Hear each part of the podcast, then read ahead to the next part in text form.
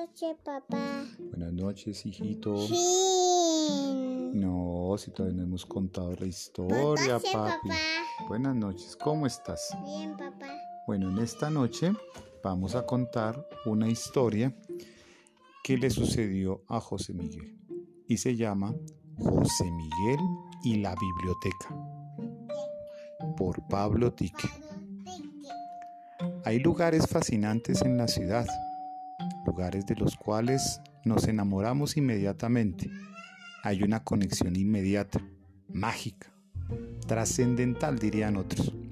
Pues eso mismo le sucedió a José Miguel cuando por primera vez llegó a una biblioteca.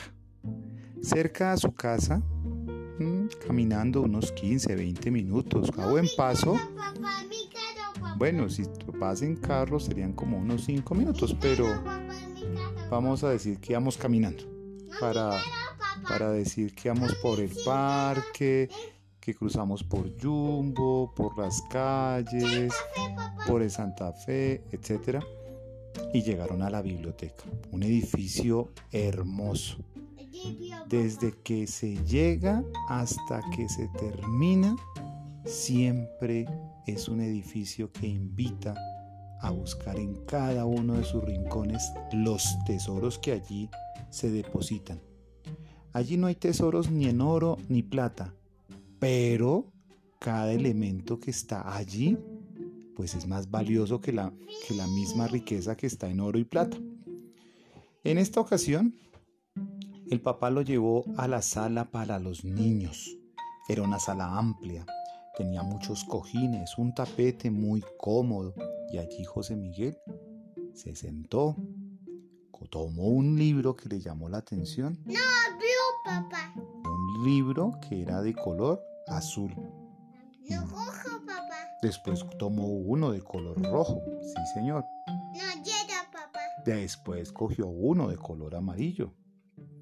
Y así se la pasó buscando entre las carátulas, los dibujos, las grandes letras, las distintas historias que otros que habitan en otros mundos nos han traído. Todavía no es el fin, porque los libros, si bien es cierto, se terminan, sus historias siguen estando vivas, esperando a que alguien las descubra.